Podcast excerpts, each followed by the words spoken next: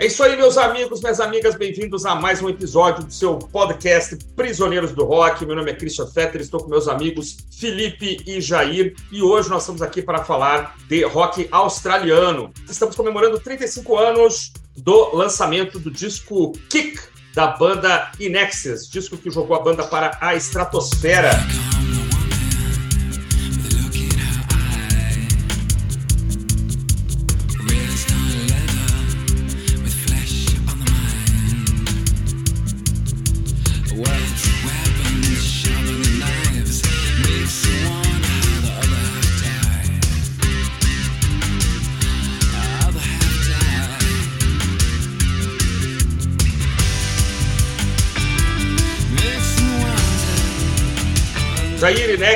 Austrália, rock australiano. É, como é que fica aí a sua relação com essa, com essa banda e com esse tipo de rock? Se é que é um tipo de rock. É sempre um prazer conversar com vocês. Eu não sei se esse é um disco é, que talvez soe tão australiano assim, sabe?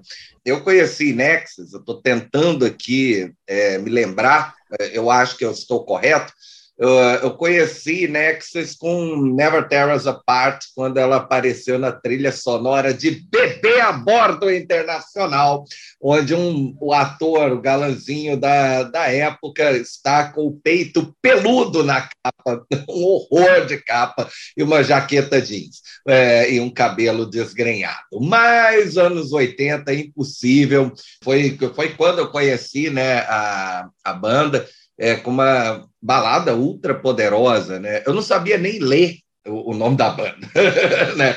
Assim, eu fui entender que o nome da banda era In Excess, né? In Excess, ou seja, em excesso, é, anos depois, assim, eu pronunciava Inks. Né? Perfeito, somos, somos dois, é. talvez três. É, exatamente, tá, tá tudo bem. É, eu comecei falando que talvez não seja um disco de é, tão australiano assim, porque quando eles, é, quando eles lançam o Kick, já é o sexto disco, né? E eles já tinham tido alguma uma carreira que estava engatinhando ali nos Estados Unidos, e eles já tinham pego várias é, referências, é, até talvez no jeito de cantar do Rutense, que já tinha mudado assim dos, é, dos dois primeiros discos, realmente só fizeram sucesso lá na Austrália, para aqui. Né? Esse disco, Kick, eu acho um, um álbum assim definitivo dos anos 80. Você, você não consegue entender os anos 80 sem, sem ouvir o Kick, e é até entender que Gente, é, em 87, 88, o Inexcess era tão grande quanto o YouTube, pelo menos nos Estados Unidos, né? Mas é, as palavras que definem o disco são as seguintes: pop rock. Né? Assim, há algo que é realmente uma fusão é absoluta entre pop e rock, é esse disco. Né? É, eles é, pegam o estilo de guitarra meio Rolling Stones, né? umas canções meio hinos, assim, né? e, é, e é, incorporam todos os elementos todos os truques é, de, de dance music da época ali, é, e funcionou muito, muito bem. Né? Ele ficou 79 semanas na, na Billboard 200, vendeu mais de 4 milhões de cópias na época e sedimentou assim é, o Michael Hutchence como alguém como vocês gostam de falar, muito fotogênico, né? O Rochester era um cara, né, que na tradição aí de Elvis Presley, né, e esta gente, né, é, tinha um poder assim localizado, né, é, uma sexualidade efervescente, né, óbvia, né, que ajudou, ajudou a levar multidões assim para os shows que era uma festa. Né? O show do Inexus era é, para cima, alto astral, né? frenético. É, o, o a, a, voz do Coutinho sempre muito, né? muito impressionante. É, um disco que está é, entre os meus mais queridos aí lá, né? do longínquo ano de 83 Acho que foi quando mais ou menos eu acordei para o mundo da música. Claro que só fui comprar esse disco muito depois, mas é, quando eu tinha 14 anos. O que, que você achou do disco na época, Felipe? Bom, começar a falar um pouquinho da banda, né, que nasceu em 77 como The Ferris Brothers, já que tem três irmãos Ferris no, no começo da banda, né, o baterista. Verdade. É o John Ferris, que é o baterista, né? E os irmãos Andrew e Tim Ferris, que tocam guitarra e teclado. E depois eles chamam Michael Hutchins para os vocais, eles eram colegas de escola. E a partir de 80 eles começam a gravar, os dois primeiros discos fazem algum sucesso local na Austrália, mas a partir de 82, com o terceiro disco, Shabu Shubá, eles já começam a ter algum sucesso fora, né? Inclusive o Christian vai contar uma história aí sobre como é que ele conheceu é, de uma música desse disco. E nesse disco, o Shabu Shubá, está uma das músicas que eu mais gosto de Nexus, que é Don't Change. Depois eles têm Original Sin, que faz bastante sucesso já no mercado americano também. E é curioso que eles não faziam sucesso no Reino Unido. Eles conseguiram entrar primeiro no mercado americano para depois, só com esse disco que a gente vai comentar agora, na verdade, sim, com o anterior também, né? Com o quinto disco também, eles já conseguiram chegar no Reino Unido, mas até então eles não, não tocavam no Reino Unido, apesar de já estarem começando a fazer algum sucesso no mercado americano, que sabidamente é mais difícil, né, para uma banda estrangeira. Em 2022, além dos 35 anos do Kick, que estamos comentando hoje, também se completa 25 anos da morte do Michael Hutchins e 45 anos desse começo da banda, né? Quando eles formaram realmente o grupo. Então o Kick, além de ser o disco mais famoso, mais vendido da banda, também está, vamos dizer assim, exatamente no meio da história do Nexus com o seu grande vocalista. Depois eles tentaram continuar mais um tempo ainda com outros vocalistas, né? Mas a história com o Michael termina em 97 e o Kik então tá bem no meio dessa caminhada. Take one step the door. Look around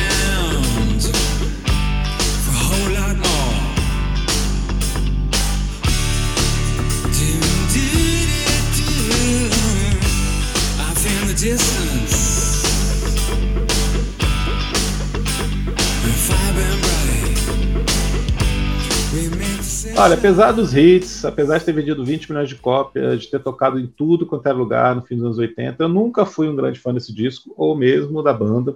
Ouvindo o disco de novo para esse episódio, eu percebi alguns detalhes a mais sobre a sonoridade, sobre as faixas, algumas coisas mais interessantes, mas não mudou minha percepção geral sobre o Kick.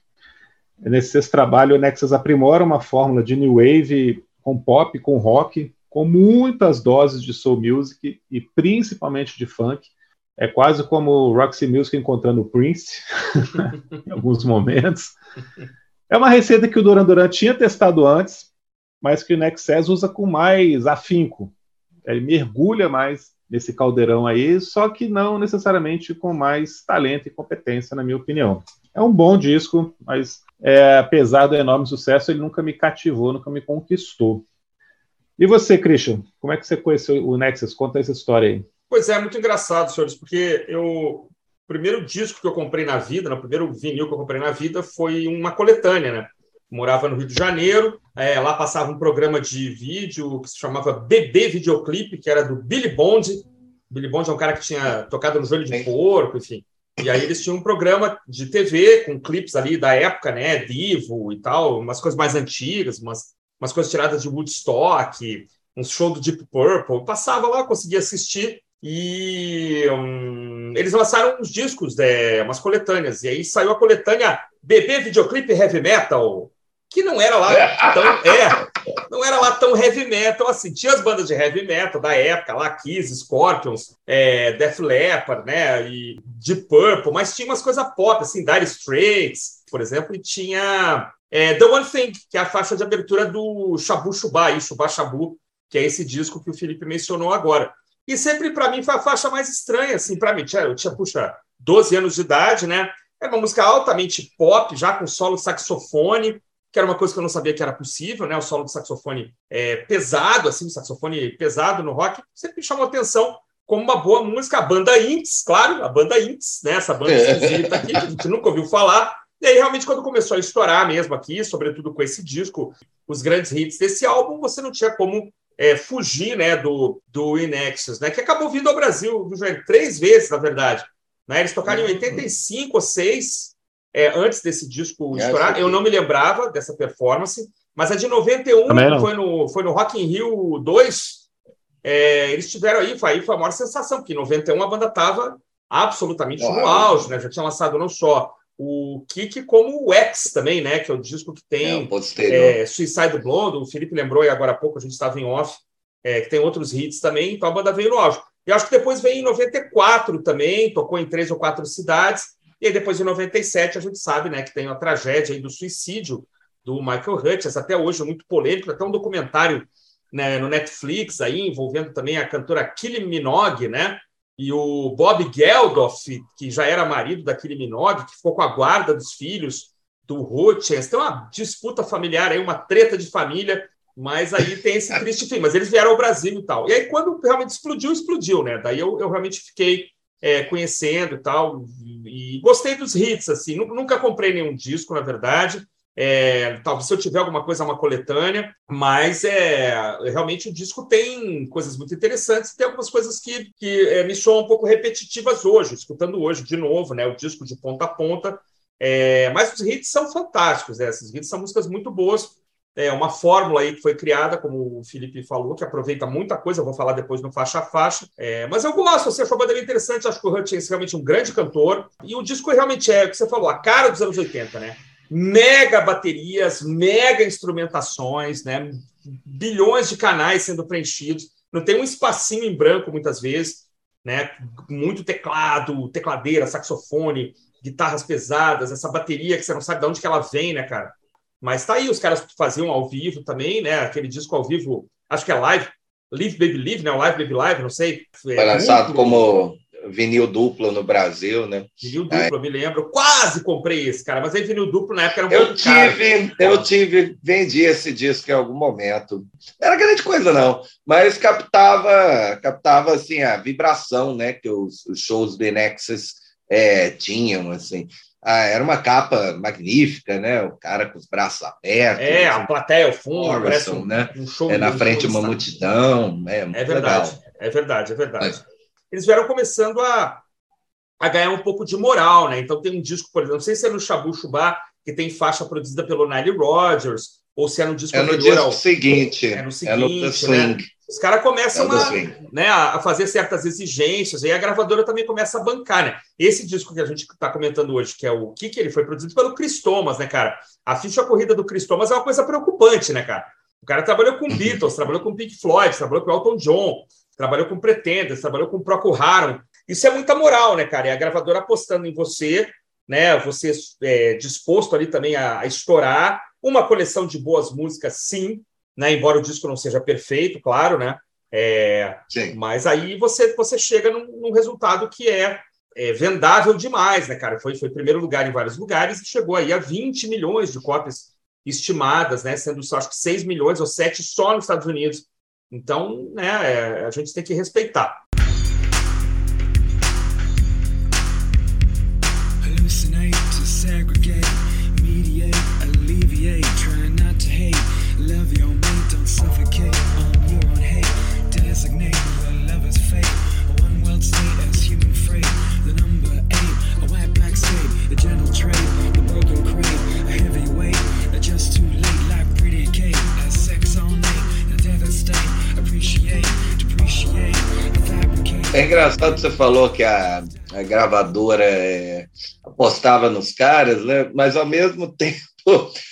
a Atlantic, né, que era a gravadora deles nos Estados Unidos, e é, inicialmente a, a gravadora ficou assim: não sei se esse disco é tão bom assim, não. Estou vendo, tô vendo tanto potencial assim para venda. Aí eles lançaram Need You Tonight, né, como a é o single né, que precede o álbum. Need You Tonight foi uma, um impacto total. A continuação, Devil Inside, foi né, tão, tão é, arrasadora quanto. E aí a gravadora meio que cedeu, e aí lançou é. o Kick né, nos Estados Unidos, e aí a história né, conta que né, o disco foi um arraso. Quem, tá, quem vivia aquele finalzinho dos anos 80 né, lembra né? Não, tem a menor dúvida. Tem a menor dúvida. É. Os críticos, na verdade, preferem o álbum anterior né, da, da banda, que é o é, Listen, Listen Like. Eu nunca ouvi esse disco durante. É, não, nunca ouvi, eu acho que eu nunca ouvi ele inteiro, né? Mas o, o single, né? What You Need, eu conheço, né? É, tocou muito, é, não tanto no Brasil, né? tocou lá fora, depois eu né, fui conhecer, é, e foi isso que meio que deu também a, né, para a banda o, como um sucesso, um relativo sucesso de, de público, né, um inicial sucesso de público e uma né, aprovação crítica, né, deixaram os caras meio como né, o next big, big thing, né? Uhum. né? Como tudo no pop, né? A coisa tem um tempo de duração mesmo. Eles lançaram depois o X, que é quase um Kick parte 2, assim, né? mas não tão inspirado. É, e de, depois, putz, caras enveredam pelo grunge nos anos 90, um desastre, né? Uhum. E né, com a tragédia do Ruchense. Né, é que a vida, a vida pessoal dele vai afundando demais, cara. E aí tem Ai, relatos de, de muitos excessos também, né? Lamentavelmente. E, e, nem tanto a droga, mas assim, a droga aliada à depressão, né? Esse, parece que esse fim desse casamento com a Kylie Minogue é horroroso, a disputa pela guarda dos filhos, ele fica um tempão sem encontrar. Isso está nesse documentário do Netflix, que é muito legal. A música que você citou, né, que foi produzida pelo Nile Rodgers, é uma das minhas favoritas do Inexus, é Original Sin. Ela já meio que antevê a produção do Kiki, assim, apesar de ser uma música ali, né, de 83, claramente o que eles fizeram assim no Kiki, refrões, refrões ganchudos, né, produção esmerada, dançante.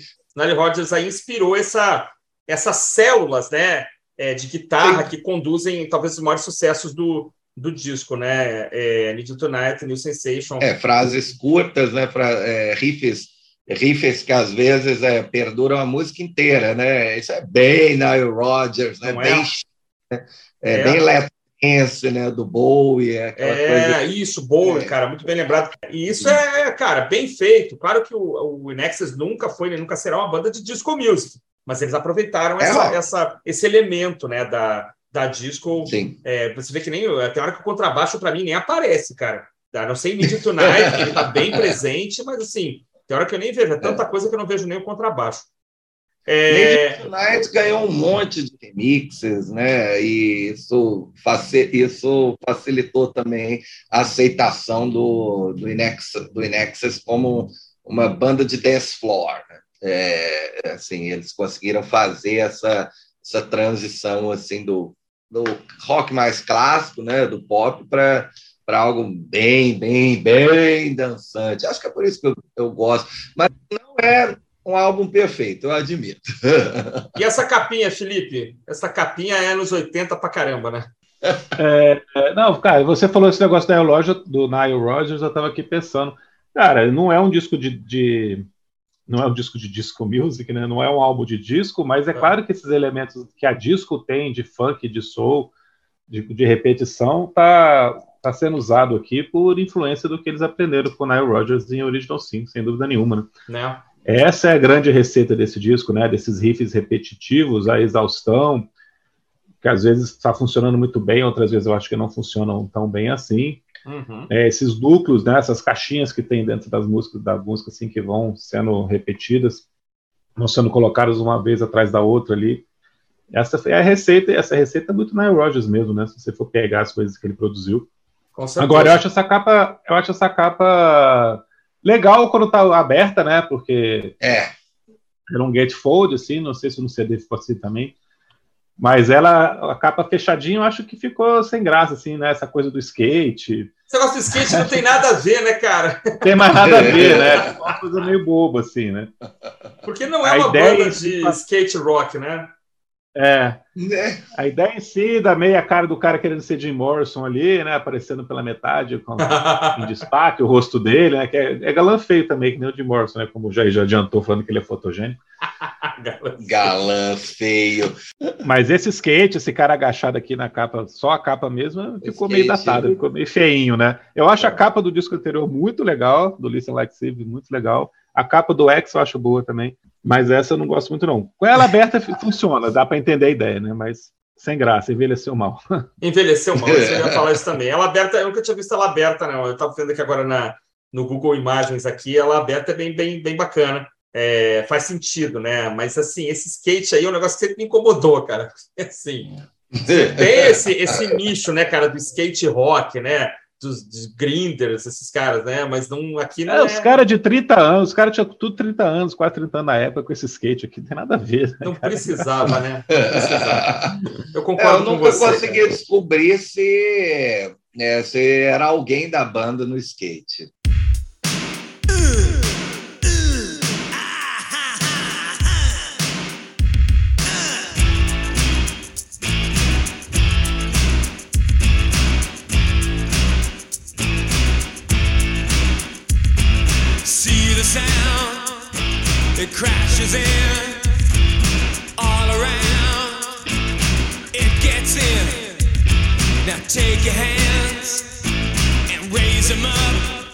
Duas histórias legais aqui. Boa. Sobre esse disco. Uma é essa que o Jair contou, né? Só para acrescentar que a gravadora chegou a oferecer um milhão para eles voltarem para o estúdio e regravar algumas coisas para tirar esse excesso de elementos de música negra. Olha que absurdo, né, cara? Esse, hum. A gente acha que não, mas isso era muito comum nos anos 80. Cara. O público do rock, pelo menos as gravadoras acharem que o público do rock não aceitaria uma influência de música negra tão forte assim dentro do som de uma banda. Hum. Então eles chegaram a ter essa oferta de um milhão para voltar para o estúdio, mas eles negaram, bateram o pé, né, acreditaram no trabalho. Isso é muito bacana. Com certeza. E tem, e tem a história famosa também de, do riff de Needle Tonight, a história que o Andrew Ferry estava esperando um táxi em Hong Kong e aí, quando estava esperando, ele começou a bolar na cabeça, compor na cabeça esse riff. E aí, quando o táxi chegou, ele falou: Não, não, espera só um pouquinho que eu tenho que pegar um negócio ali no apartamento e já volto. Aí ele ficou 45 minutos. Deixou o taxista esperando ele quase uma hora. Ele foi, pegou um gravadorzinho e já compôs na hora ali para gravar, para não perder, né, para não esquecer. E assim foi, cara. O riff nasceu desse jeito. E acaba que essa ideia desse riff conduz o álbum inteiro, né?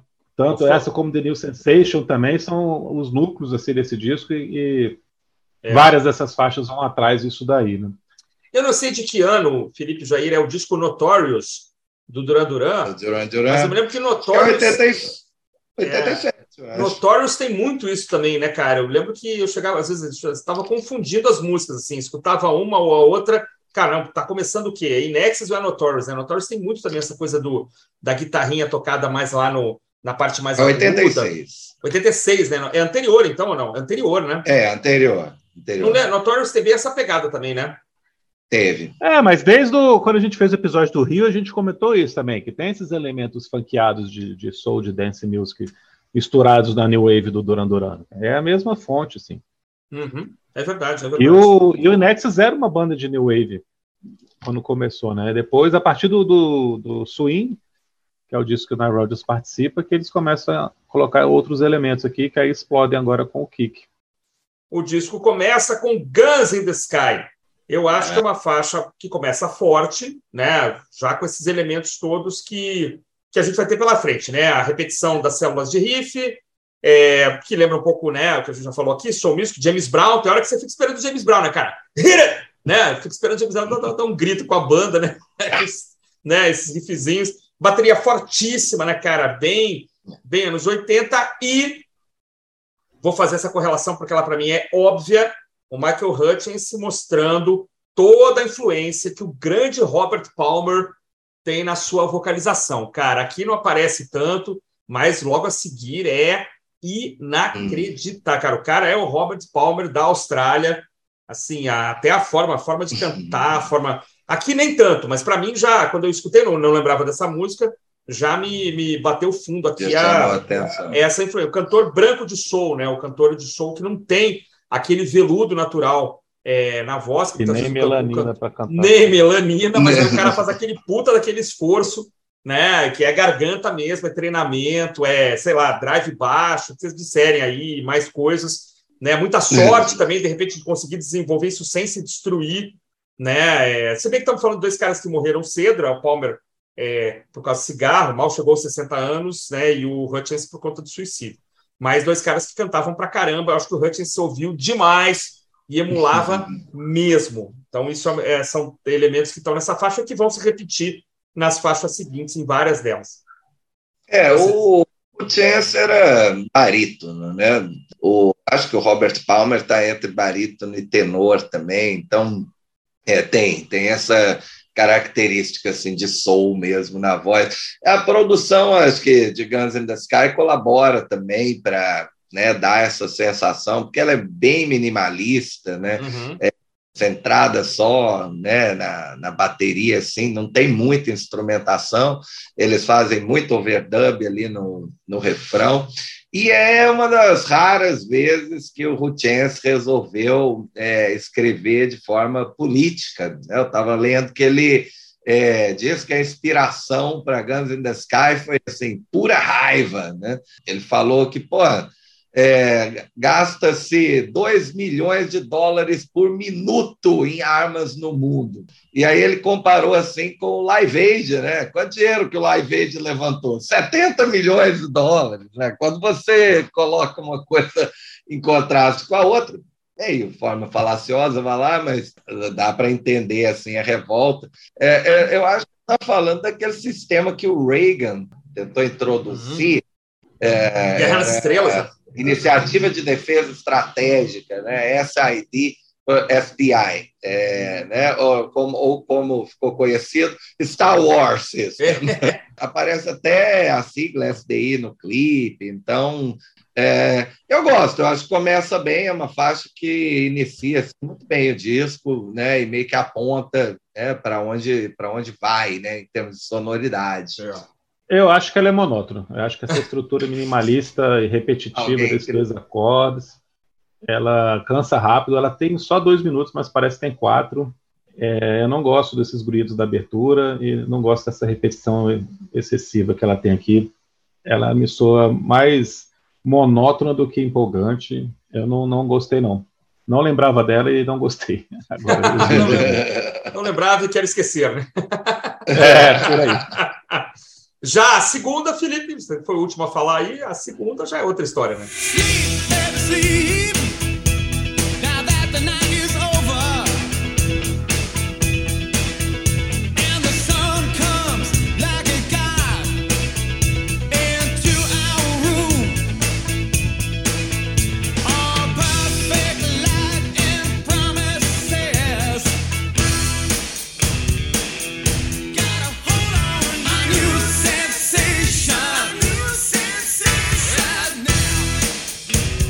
Não, New Sensation é muito legal, é uma das grandes músicas do disco, sem dúvida nenhuma.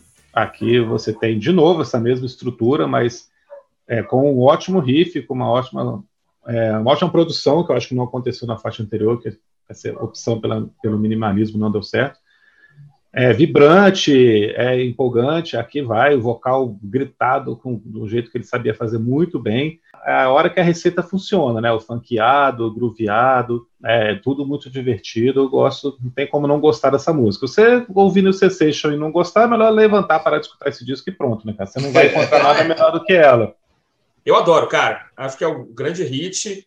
É, a fórmula da, da música anterior, né? Mega bateria, guitarrinhas e tal, aí aplicada a uma grande canção, né? É, eu acho que assim, aqui a influência do. Vou falar só mais uma vez, a influência do Palmer aqui ela não pode ser negada, cara. É, o jeito que ele canta, cara. É, as barrigadas, sabe? Sabe esse. esse isso é Robert Palmer, cara. Tranquilo, escrito, escarrado, desde lá de quando o Palmer cantava no, no Vinegar Joe, antes da carreira solo, sabe? Não tem, não tem como discutir. E aqui entra o saxofone, né? Que é um elemento importante da banda e que faz a sua primeira é, aparição. É, eu acho que é a melhor música do disco, cara. É, e hoje ouvindo também, né, para esse programa, cara, não, não que eu saí pulando, porque também já não faço mais isso, mas ela provoca uma sensação boa, né, cara? É, é, é hit certeiro, né, Jair? Jair tocou demais em festinha, né, Jair? Diga aí. Ah, toquei muito. Isso era garantida, porque, primeiro, é, tinha aquelas, aqueles finais falsos, né, dela dar a quebrada e é, após o refrão, New Sensation, né? Desaba todos os instrumentos, quebra e a música retorna depois, né? É, pô, isso aí era para uma pista de dança é matador. Gosto demais da guitarrinha ondulante, né? Que comanda realmente a faixa. O Chance é, mostra, se mostra assim, um grande vocalista aqui, né? Tem o sax, né? Tem tem uma pegada Nile Rodgers assim, dá para né? Acho que dá para ver assim que eles aprenderam alguma coisa, né? Lá com a Rogers e né, tipo uma original sim reformulada, é realmente totalmente o grande, é o grande hit, né? O grande hit é possivelmente do disco. Não é hoje em dia a minha faixa favorita, porque, né, como já ouvi, né, já ouvi muita gente acaba né, indo para outros lados. Mas, sem dúvida, como o Felipe falou, desista, não, não diria nem do disco, desista de Nexus, né? Se é. você gostou de New Sensation. Isso mostra, assim, é, né, vocês falaram né, da referência com o Duran Duran, né? É, isso mostra assim, quanto a, a, as bandas assim de, de rock né, já estavam né, misturadas ali com, com pop. Essa ideia de fazer remixes é, longos, né, voltados mesmo para a pista de dança, é, de músicas né, é, que tocavam em rádio, às vezes não com uma instrumentação tão poderosa, ou não com uma bateria tão mais em cima, né, uma bateria mais in your face, é, já era uma prática comum. Né? Até as Rolling Stones assim fizeram em shuffle uns dois anos antes, tem uma uma versão longuíssima né, de Harlem Shuffle, é, colada para tocar em pista de dança, né, pra, e colaborava, te garanto, colaborava para a vendagem do negócio. Claro. Claro. Não ouvia só numa college radio, não ouvia só, né? A música estava onipresente, né? Estava em toda parte. Então, inevitavelmente, você ia começar a achar legal e ia querer não claro. comprar. E aí vem a primeira música mais ou menos, né?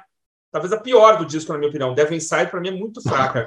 Ela tá entre dois. Devil Inside é a pior do disco. Não, é, ela é muito Ai, mais ou menos. Vou ter que cancelar essa amizade. Ela né? é muito mais ou menos, é. cara. Ela tá entre duas grandes músicas, é muito inferior. Achei ela longa demais, não me pegou. Ah, que engraçado, cara. É. Você achar ela pior do disco é engraçado. É a faixa mais longa do disco, mas eu acho ela legal. Eu Pronto, gosto do riff bacana. dela.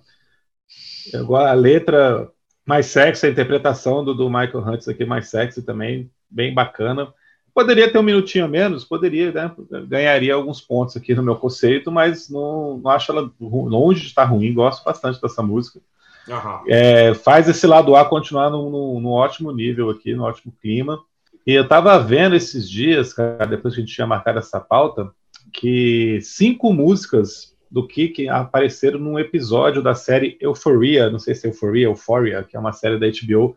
Ah. Que eu conheço essa série, eu sei que essa série fez muito sucesso uma época, principalmente com a geração Z, mas eu nunca assisti. E eles colocaram cinco músicas no mesmo episódio, cinco músicas desse disco: Need You Tonight, Mystify, Never Tear Us Apart, Devil Inside, New Sensation e fez o Nexus subir 20 e tantos por cento no Spotify, chegar no primeiro lugar na Austrália, foi uma beleza. Caramba, que legal. Que legal. É, é, eu, é, eu, discordo aí, eu acho, eu acho essa faixa é, sensacional também. Foi o, o, segundo single né, do, do disco, depois de New Sensation. O, o Hutchins, ele falava nos shows, né, ele, ele brincava que ele dedicava a faixa ao Jimmy Swaggart, eu acho. Um pastor, né? É um, um pastor, pastor, Que era primo do, do, do, falecido Jerry Lee Lewis. É mesmo? Não é, sabia tocavam piano juntos e tal. Aí o Jerry Lewis seguiu a música do Diabo e o Swagger seguiu a, os caminhos do Senhor até ser descoberto num escândalo de. É, ele foi fotografado, ele era um televangelista. Né? Televangelista. Né? Mais famoso da década de 80, assim, disparado. Isso. É, e aí ele foi é, pego, é, ele renunciou né, ao, é, ele fez uma expiação em, em, em, praça pública, assim, na televisão, chorando, pedindo desculpa para a família e tal, mas ele entrou e caiu em desgraça, assim, desgraça É, total. porque alguém, alguém enviou as, umas fotografias dele com uma prostituta em um motel, né? Que beleza. É, é uma, é uma música que, né, como várias outras do disco, obviamente fala sobre sexo, né? É, então, uma faixa uma faixa que, ao contrário daquela do Queen que eu malhei, né, aqui funciona. Uhum. Tá? Aqui, aqui, sei lá, acho uma faixa sexy, boa para o amor, é, acho, eu acho sensacional. Mas aí vai né, para o primeiro single que precedeu aí o, né, precedeu o disco e meio que deu a carta branca, né? Os caras lançarem o disco como eles queriam, que é Need You Tonight.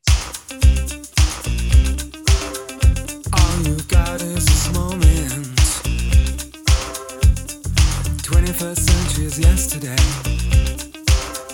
You can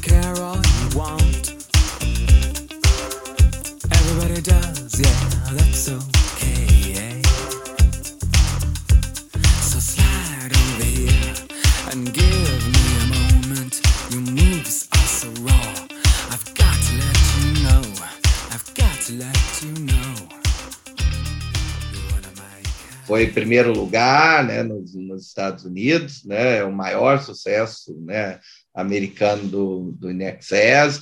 Já soava como um clássico na hora que foi lançada, né, você, mas a, a ideia da, da bateria e né, da, da solinho, né, do riff de guitarra é, serem né, acompanhados ao longo né, da faixa toda com uma voz quase é, meio que sussurrada, é, é muito legal. Né? É, faz, é, faz uma diferença danada, aí, mas é uma faixa né, definitiva. Né? Sem, sem essa aqui também o disco né, tecnicamente nem existiria.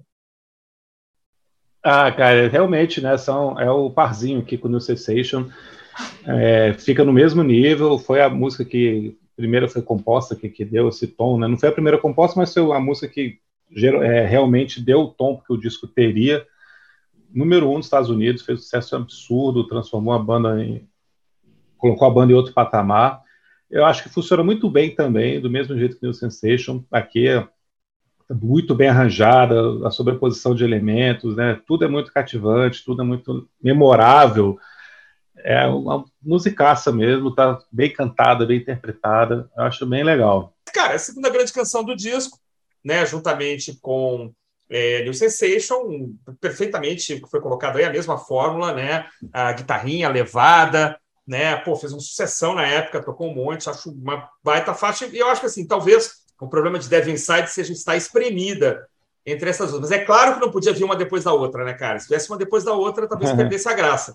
Né? Então eles imprensaram aí uma outra, uma faixa, né, num tempo um pouco mais, um pouco menor, né, um tempo mais lento e tal.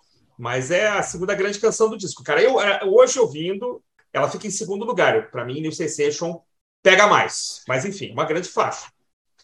É, eu gosto mais da interpretação do Michael Hutchins aqui em Need You Tonight do que no Sensation. acho que ele uhum. canta com mais emoção, com mais alma aqui, né? O jeito de cantar me pega mais do que no Sensation. Mas uhum. é pau a pau, é parelha é, demais, né? São é parelha demais, com certeza.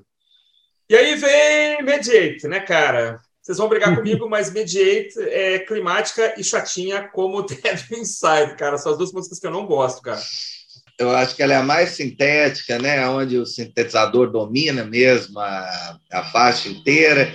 Eles tentam fazer algo hipnótico, né?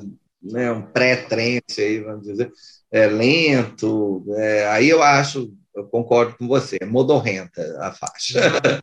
Nada, nada a elogiar aqui, não. Eu acho que esse preset de bateria eletrônica envelheceu mal demais, né? Porque essa batidinha muito foi usada a exaustão, assim, até no, no, no funk de terceira categoria.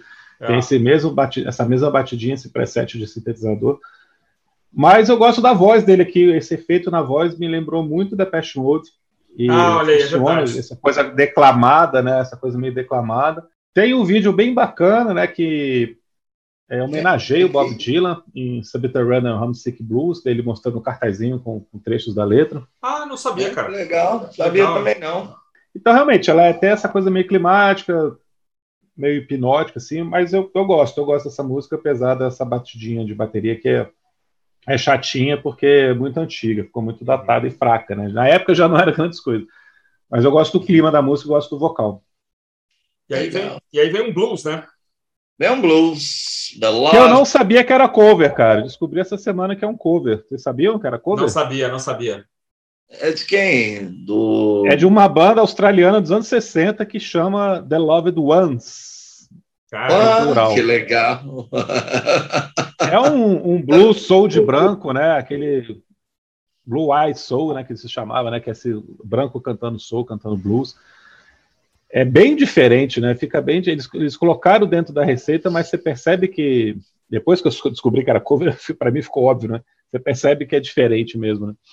Cara, que engraçado, cara. Eu tinha notado aqui, tem uma levada blues, mas tem um refrão totalmente 50s, 60s, né? Assim, totalmente. O é. refrão, ele, eu achei que era intencional. Totalmente. É, mas é porque é um cover, né? A banda, a banda é dos anos 60, então, então tá, tá explicado. É, essa música é de Agora, 66. Olha só. Agora cara. tudo fez sentido. Faz tudo sentido. Fez sentido também.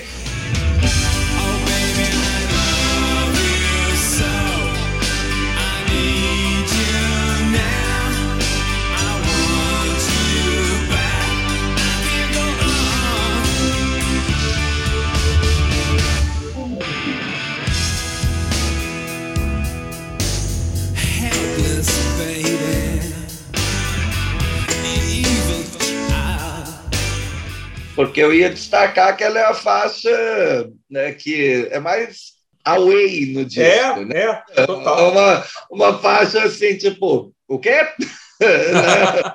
você conhecesse o Enexo só por essa só por essa faixa, você ia ter uma percepção completamente.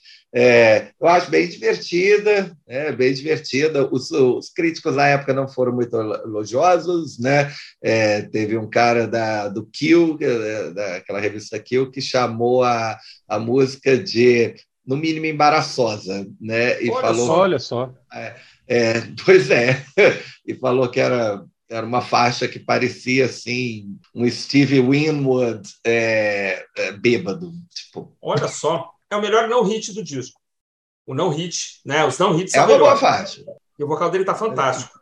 Acho que assim. É... Vocal muito diferente, né? E canta, principalmente nas estrofes, ele tá cantando de uma forma que ele não canta nesse disco. É, é e... Ficou muito legal, funcionou bem demais. Eu, eu não, não, não, lembrei de pegar o original para escutar, acabei esquecendo, mas Faremos isso vou, depois, vou né? É.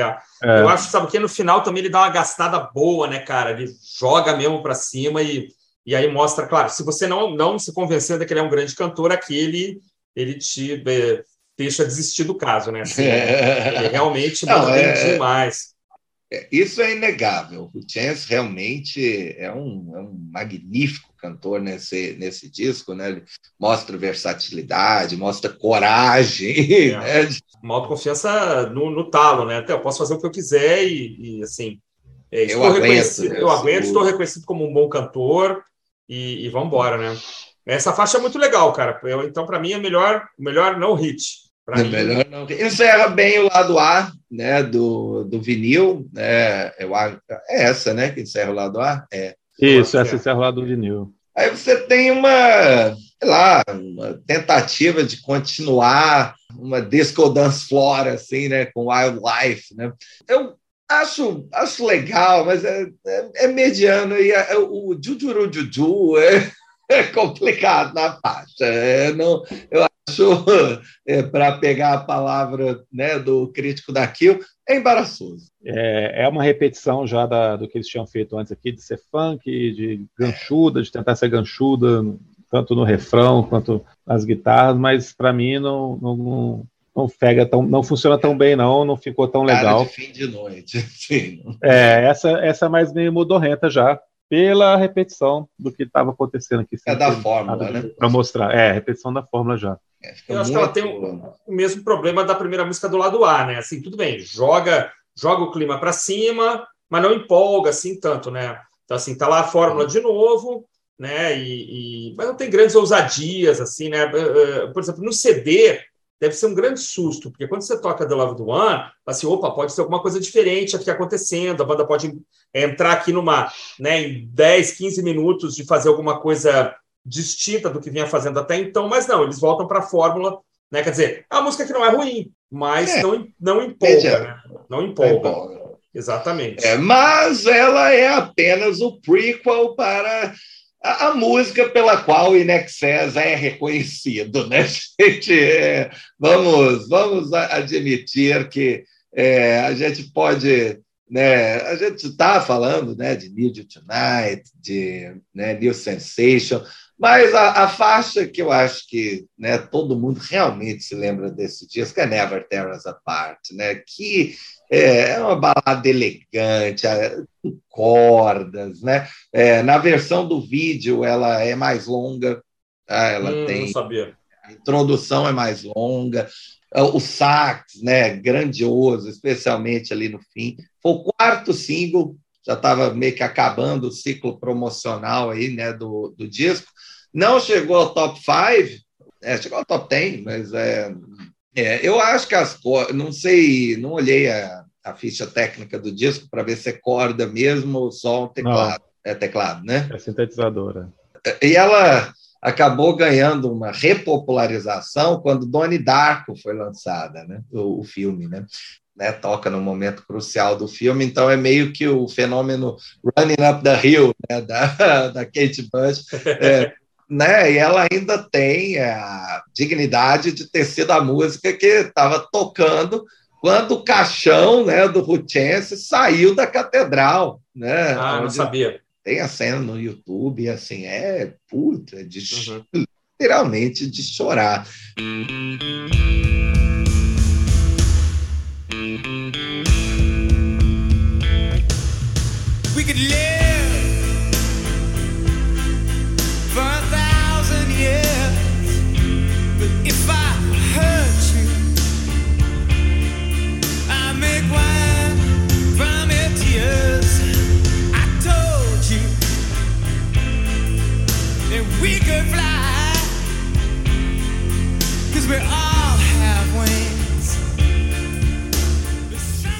Talvez, talvez assim a minha faixa ao longo do tempo a minha faixa favorita do disco. Hoje em dia, talvez segunda colocada com muita honra, mas é uma é, é magnífico, é um, um, clássico supremo que não, é, encerra minha fala. Ah, eu gosto muito, a, a faixa é muito bonita. Esse comecinho é engraçado como ele lembra um pouquinho a música do Queen, do Show Must Go On do Queen, né? Tem uma, uma, uma coisa um pouquinho parecida, né? Que é uma música posterior, né? Essa, esse começo com essas cordas, né? É, que é um, na verdade é um sintetizador, enfim.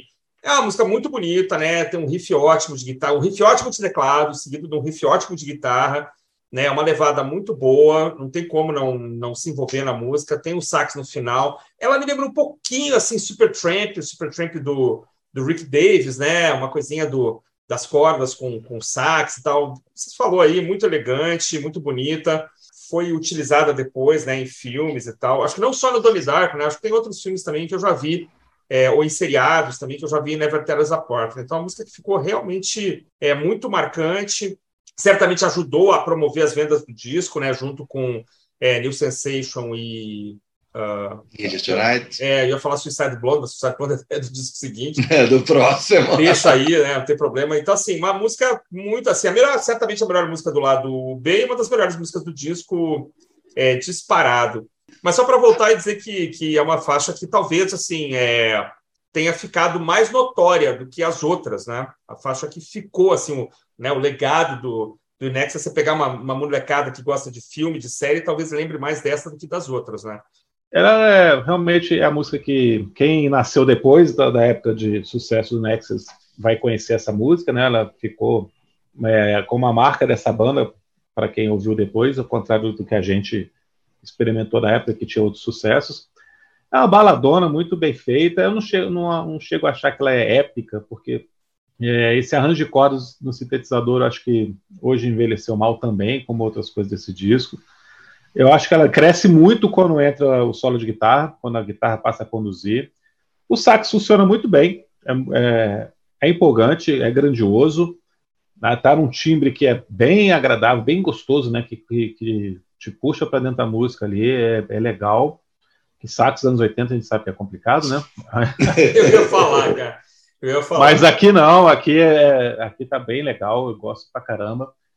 Eu prefiro By My Side, cara. Particularmente, eu gosto mais de By My Side, que é a baladona do disco seguinte, do que Never Tears Apart. Mas é uma ótima música, sem dúvida nenhuma. Cara, aqui, aqui no Prisioneiros do Rock, você a cada 130 episódios, mais ou menos, em um você pega o Felipe falando que um saxofone funcionou numa Isso vai acontecer de novo só no programa 260, que nem o Cometa Halley, né? De a cada 3, 4 anos o Felipe elogia um sax numa faixa de rock. Falo mesmo, cara. Eu acho que o sax dos anos 80 é um problema muito sério no rock. Cara. Falo mesmo. Mas aqui deu certo, aqui deu certo. Aqui deu, aqui deu certo. certo Pronto, maravilha. Beleza. Maravilha. E vem o outro, o último single, né? Mystify é o último single, já em 89, cara. Caramba! Eu acho Mystify a pérola perdida assim, do disco. É, é uma faixa soul, é, eu acho a pegada assim, sexy, é irresistível, aquele começo meio só no piano, sei lá, um reco-reco, alguma, é, algum instrumento de percussão que eu não consegui identificar, é, e a voz, né? E, e aí né, ele, ele avança até o refrão né, dessa forma, né, quase é, uma capela, entre aspas, né? E, e aí, quando os instrumentos entram, a faixa, a faixa vira um, um soul de branco, assim, né? Na melhor tradição, e fica é, eu acho irresistível. Assim. É, hoje em dia, minha faixa favorita, até porque eu não ouvi tanto né, quanto as outras, né, e aí ela, ela tem uma cara assim, de uma, uma faixa que você pode tocar e receber assim, aqueles olhares, nossa, que, que música legal, né? O que, que é isso? Né? Parece, parece algo velho novo, né? Uma novidade velha, né? É uma velha novidade, sei lá. É... eu, gosto... eu, gosto... muito, cara, eu gosto muito. É para mim a última grande música do disco, né? Muito bem construída, muito bem gravada, muito bem executada. Que pô, a banda tá com tudo, o produtor com tudo, tudo funcionando direitinho, cara. É, para mim uma ótima canção também, assim. Podia acabar por aqui o disco, hein? Talvez. Não, se bem que, a faixa título é muito boa, mas é a é. última grande música do disco. I need perfection, selection. that tangles me. Well, to keep me alive in all that exists. None has your beauty,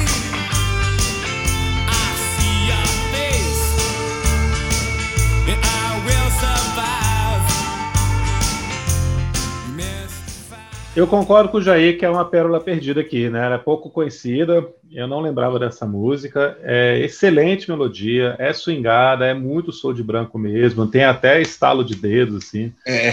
pedaço. Riffs muito legais, cara. É uma música que eu acho que até que é subestimada, né? Que apesar de ter sido single, pouca gente lembra. Muito legal. Foge um pouquinho da, da, daquela fórmula funkeada da, do restante do disco, da, das músicas de mais sucesso, é muito boa, cara. Eu não acho que é a última boa, não, que, que você mesmo já adiantou, né, Christian, que a faixa título é muito boa também. É muito boa, é muito boa. Mas eu acho que, que são, essa sequência depois de Never Tears Apart são músicas pouco conhecidas, mas que surpreendem, cara. Me surpreenderam nessa audição aqui, justamente porque elas conseguem sair do, do, do que o lado A já tinha mostrado. Mystify é um ótimo exemplo disso. E Kick também, cara. Eu gosto muito dos arranjos de metal aqui. É, é bem empolgante, cara. É diferentona. Eu acho uma ótima música também. Para mim é uma driving song, assim. Se você botar kick no, kick no carro, é levar o, levar o volume, pisar no acelerador, putz, é uma, acho uma música muito legal. É, é, é os metais têm uma pegada meio cientista, setentista ali, né? Do Totalmente, tem uma coisa meio motal, né, cara? Tem um, é, um motal na minha cabeça na hora que eu estava tava ouvindo. Não lembrava direito da faixa também, muito tempo, muito tempo aí sem ouvir o disco. Até acho, né, Christian, que, sei lá, se o disco talvez né, terminasse aqui, né, tava bom também. É, é, agora, as outras duas faixas eu acho que não deixam cair muito a, a disposição, não mas é, é a última faixa assim que tem algo a, a, realmente algo a dizer, algo, né, uma personalidade própria mais forte. É, eu gosto bastante de Kick também. Ah, as minhas anotações aqui são uma, uma síntese aqui, uma suma do que vocês falaram, cara. Primeiro a, muda, a mudança radical de timbragem, né? Os timbres aqui mudam completamente, né, cara? Parece uma faixa fora do disco, é, Kick, né? É, ela é simples, na verdade, se for olhar a estrutura, mas é super eficaz. Essa, eu também anotei essa preponderância dos metais. É, escrevi aqui também no meu roteirinho o clima 60 total, cara. Assim, é, e aí não tinha feito a correlação com a Motal, mas ela está absoluta, absolutamente bem feita. É uma excelente música. Eu, eu, eu, revejo a minha fala aqui sem nenhum problema. É o disco terminar em kick, até porque faixa título, terminar um disco é um negócio bem cool, né? Então, é, ela podia fechar fácil, já que é Calling All Stations, que também é o nome do disco do Gênesis, né? Não, é... não, é Calling All Nations. All Nations. All Nations. All Nations. Ah, então fiz um ato falho aqui, cara. Calling All Nations. Eu anotei Calling All Stations, que é um disco do Gênesis que eu não tenho, que é o único disco que não. É, que é ruim pra caramba. É por isso que você ficou com isso na cabeça. É, pode ser, pode ser. Eu aí já acho que não, não empolga nada, cara, porque tem a, a repetição das fórmulas das músicas de grande sucesso numa música que é meia bomba. Então aí ela não, ela não me empolga assim para mim me pareceu demais assim com Wildlife. É, eu, eu, me deu até a sensação de ser o mesmo solo. Deve ser, mas é, é Wildlife também tem é, um duelinho de guitarra ali. É, me deu essa sensação. Realmente não é, é a essa altura, assim, o, né, eu acho uma faixa tão de destaque. Também vou te dizer, é um disco com quatro mega hit singles, né, pelo menos umas duas ou três, né, como Mystify, o Kick, ou né, The Loved One, assim, faixas ótimas. Então, é, eu aceito ali que Colin on Nations é, não é, não é a, melhor coisa né, que o disco tem a oferecer, mas continua tendo uma, uma produção legal, coisa e tal, mas realmente não é tão empolgante.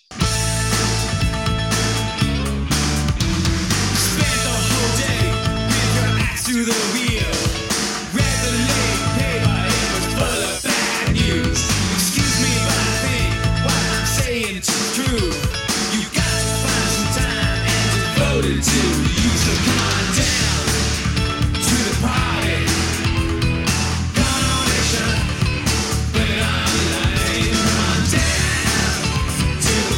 Eu acho que essa é a mais fraca do disco.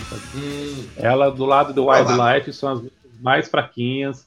É que Guns the Sky, como abre o disco, apesar de eu achar que ela é muito repetitiva, ela chega a ser monótona e tal, pelo menos você está começando ali, você está sendo surpreendido uhum. por tudo isso. Quando chega nessa altura aqui, que aí você vê de novo a mesma coisa, funkeada, parará, mesmo estilo, aí já, já cansou demais, cara. E é, é uma música fraca, é uma repetição que já chegou no ponto aqui que você, não, não, vou pular para a próxima aqui.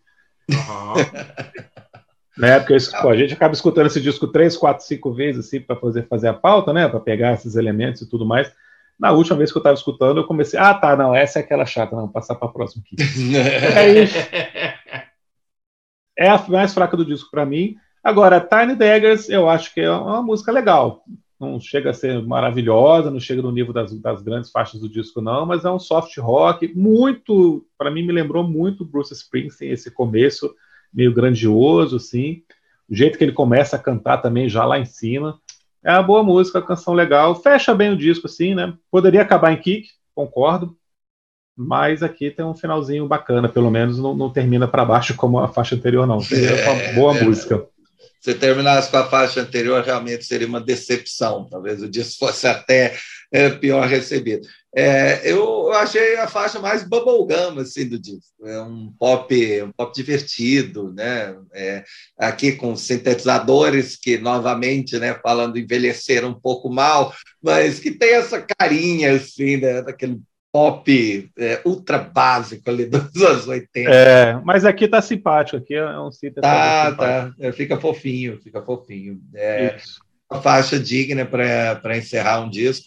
Né? Lembrando que né, é um disco de pop rock mesmo, então terminar com uma faixa ultra pop né, faz completo sentido. Engraçado, cara. Tiny Diggers, é, quando começa a faixa, imediatamente eu escrevi. Ah, lembra Bruce Springsteen? Escrevi na hora. A, a entrada, pô, imediatamente. A entrada me, é muito, né? É, muito, cara. Me lembrou demais. É... Mas quando entraram os vocais, me lembrou demais Jagger e Richards, cara. Me lembrou demais Rolling Stones. A forma como eles constroem a, o vocal e o back vocal, é, como se fosse a faixa do Bruce Springsteen cantada pelo Mick Jagger e pelo Kate Richards. É, a gente até poderia considerar desnecessário, enfim. Mas ela é uma boa faixa, fecha legal é, podia é, ser o disco. B de um, de um single, né? É, eu não sei a duração desse disco, né? Não sei se ele é muito não, Não, o disco tem 40 é minutos. Tem 40 é, minutos. né? É, é, publicado já há alguns anos uma lista, é, os 100 melhores discos da Austrália. Três jornalistas de, da Austrália, Toby alguma coisa, Craig Matheson e John O'Donnell. É, então são os, os 50, os, os 100 melhores, né, dos últimos 50 anos.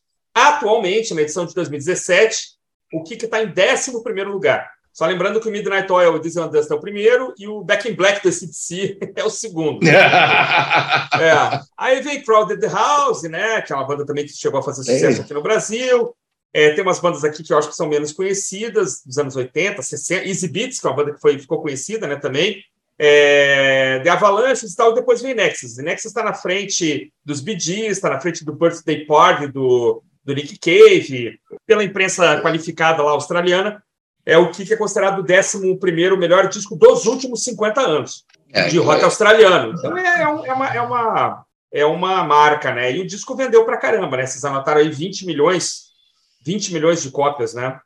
Mas, então... cara, se você é um jornalista australiano e você não coloca esse DC em primeiro lugar, é porque você é birrento, né, cara? É pra ser chato. Ah. o disco de rock mais vendido da história. Falei, não, mas não, melhor que não, cara. Aqui. É, aqui, lugar. tem uma coisa, tem uma coisa melhor. Só, mas, enfim, só para é... dar esse ponto aqui.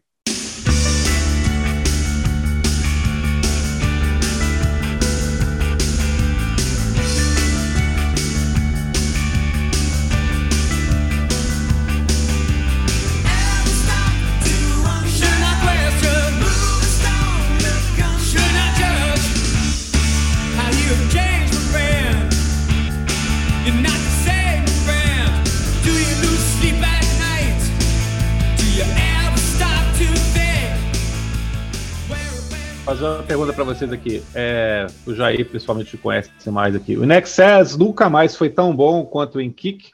Ou você acha que eles não conseguem manter no, no X, que é o disco anterior, a mesma qualidade? Eu teria que ouvir o X de novo. Assim, eu confesso que eu lembro mesmo é dos hits. Suicide Blonde, Disappear, By My Side. É, é, não sei se eles é, conseguiram manter, não. Uh, agora, tenho certeza que o disco não foi tão, tão elogiado, nem vendeu tanto. Né? E algumas faixas, por exemplo, Suicide Blonde, Blonde parecem mesmo uma repetição né, do que o, é, os caras estavam fazendo no Kick três anos depois. Então, é, deve ter soado meio na época como ah, é, fórmula batida, né? a gente já está mudando a década e os caras ainda estão fazendo isso aí. Né? Então, é, o, o Inexus continuou grandioso, em shows, né? Assim, as apresentações continuaram sendo é, lotadas né, e com uma vibração muito grande né, no, no, do público nos shows. Então, realmente, o, o Kik parece, me parece assim, entre o, o Kik e o álbum anterior, indo até o X, assim, com os hits, né? É, parece o auge criativo mesmo dos caras, a, a, o que é interessante, né? São caras que, assim, a princípio atingiram o auge criativo, pô, já mais velhos, né? 30 anos, coisa e tal, tiveram uma longa carreira. É um negócio, é, é um negócio que sempre me impressiona é, quando uma banda tem o seu disco mais vendido sendo o sexto, né? Da, da história. Eu da gosto disso, eu gosto muito disso é. também o Pink Floyd tem, né? Tudo Mac, várias, vários é, grupos que a gente já analisou Mac. aqui demoram, né, para explodir mesmo, né? Para é, explodir. Coisa, coisa que a gente R.E.M. perguntando se aconteceria hoje em dia. Né? Difícil, uma, né, cara? É, se a, a gravadora, se a indústria musical teria paciência para levar né, uma banda até o sexto disco, né, antes de finalmente né, explodirem. Né? Uma banda, né, a princípio, pop, né, feita para né, feita para vender. Né? E você, Cristian, você acha que eles fizeram alguma coisa depois? Não, eu não, eu não conheço o X inteiro. Eu, eu lembrei agora que vocês mencionaram com muito carinho de Disappear, que eu acho uma faixa sensacional, acho uma faixa muito legal mesmo. É, e as demais aí também que fizeram sucesso, né? By My Side e Suicide Bonds também são fantásticas. Mas eu, eu me lembro assim de eu não, não colocar no meu radar ao ah, próximo disco do Nexus eu vou comprar e tal. Nunca, nunca me passou pela cabeça, assim, na verdade. É, eu tinha, o Live Made Live eu tive na mão, mas achei que estava muito caro, era duplo e tal, então para mim não dava na época, né? É, então, assim, acho que é uma banda para descobrir, para escutar, tentar a gente ver, ver que a gente passa um pouquinho dos hits, é, você encontra mais duas, três músicas boas no, no Kick, oh, né? Assim, talvez o X tenha a mesma coisa, era um negócio para a gente investigar, talvez. Eu realmente não, não tenho condições assim de opinar profundamente sobre a banda. É um baita do repertório, né? Uma, uma coletânea dupla, né? Com 30 faixas, talvez, é, ou 20, 25 faixas, talvez resolva bem, né, cara? Mas esse é o maior sucesso que a banda teve, esse disco, está completando aniversário e está aqui no Prisioneiros do Rock. Então, esse foi mais um Prisioneiros do Rock. Hoje eu estive com o Cristi Felipe. Um grande abraço para vocês dois. Obrigado a todos que nos ouviram e chegaram até este ponto aqui. Fique conosco, continue nos seguindo no Instagram, continue né, ouvindo os, os, episódios novos que saem todo sábado. Aproveite para fuçar o nosso back catalog, né? ou seja, né, ir lá embaixo né, nas primeiras gravações né, para ver né, se a gente evoluiu alguma coisa nesses quase dois anos já de prisioneiros, não, mais de dois anos, desculpem, né, de prisioneiros. Um abraço, falou, gente, até mais.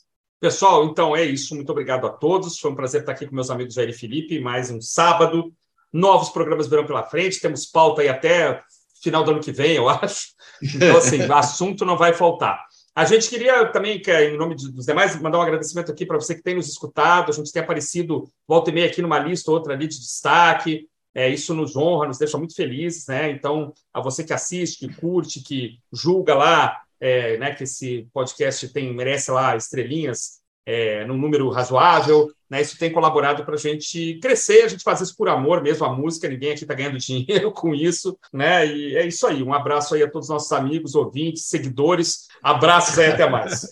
Então, falamos de Kick do Inexes, completou 35 anos em 12 de outubro, agora, está aqui no nosso Prisioneiros do Rock, o Inexes que teve aí um período de quase 10 anos de enorme sucesso, foi uma das principais bandas do mundo do rock, sem dúvida nenhuma, uma série de ótimas canções. Como eu falei no começo, nunca esteve muito no meu radar, como o Christian também disse, mas tem uma, uma série de ótimas músicas que eu gosto bastante.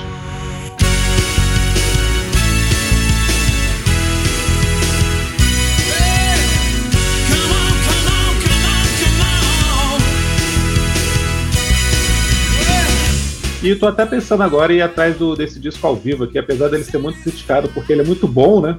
Falam que ele teve muito overdub, muita regravação em estúdio e tal, porque o som é muito perfeito, não tem uma nota errada, não tem uma desafinada, mas talvez seja aí uma boa coletânea aí para pegar esse áudio da banda representado nesse disco ao vivo. Mas foi um prazer gravar com vocês, semana que vem nós estamos de volta, um abraço a todos.